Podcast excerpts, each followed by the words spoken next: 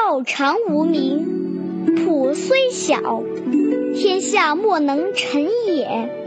侯王若能守之，万物将自宾。天地相合，以降甘露。临莫之令而自君，使至有名，名亦既有，弗亦将知止。知止可以不殆。辟道之在天下，游川谷之于江海。这一章呢，以道的无名本质为中心，从一个微小的切入点来说明它的巨大的力量。然而呢，从如何把握道，将会产生出不可思议的神奇的功效。全面进行了全方位的一个介绍。老子用起于名，再到归于名，来告诫人，知止于此，就是为了让人们从这里找到突破口，来察觉本源。呃，从无名来看道，没有什么比道更简单的。但往往最简单的东西，需要用最复杂的方式来证明。言其大，只因为有；言其小，归结到无。有与无之间是什么？无非就是这一念。这时的心没有任何雕琢和修饰，虽然小到若即若离，仍然是天下的王者。没有什么能使他臣服，唯我独尊。那这一念的实性，绝时叫绝，迷时叫迷。心王毕竟是心王，一旦从沉睡中惊醒，遥看风急天寒夜，谁是当门定叫人？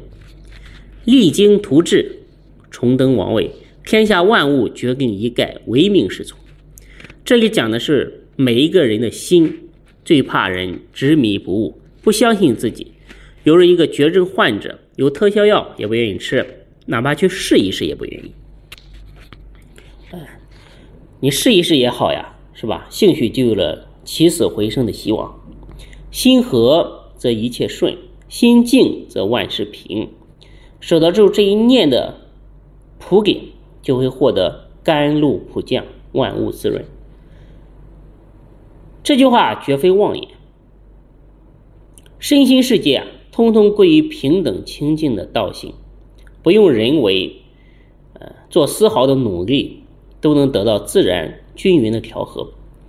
说的意思是什么呢？就是当心达到了安定的境地，一定一切定，生命呢就可以进入一种奇妙的真寂的状态。这个时候啊。人们对天地万物的认知将发生根本的改变，可以看到它清净的真相。原来随着心境的平和，现象界全部自然平和，不调而顺。当然呢，这种定力不是一时半刻就能修炼而成的，绝对需要难以想象的深度用功。